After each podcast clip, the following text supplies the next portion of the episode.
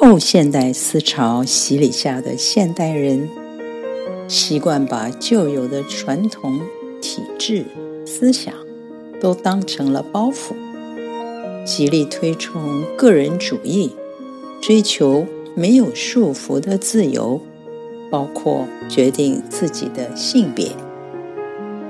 我们今天所面对的世界，美其名是尊重多元的差异性，实际上却把人带入了前所未有的混乱和困惑中。远离了上帝给我们清楚的规范，现代人更快乐吗？很多人对上帝的印象是模糊，甚至是扭曲的。以为上帝的诫命是在严厉的管辖约束，所以避之唯恐不及，并不了解诫命的用意是在保护，是在指引，不在于教条，而是爱。我以前没有想过，为什么上帝给人最大的诫命是要尽心尽性。尽意尽力的爱，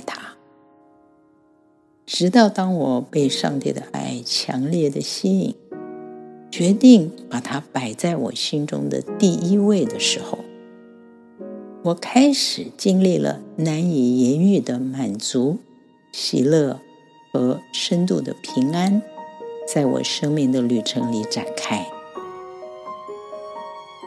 上帝渴望我们与他建立的亲密关系，超过世界上任何一种关系。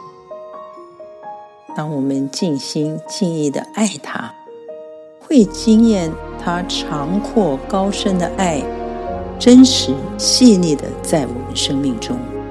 这是不会改变的定律。上帝的诫命，原来要给的是最大的祝福。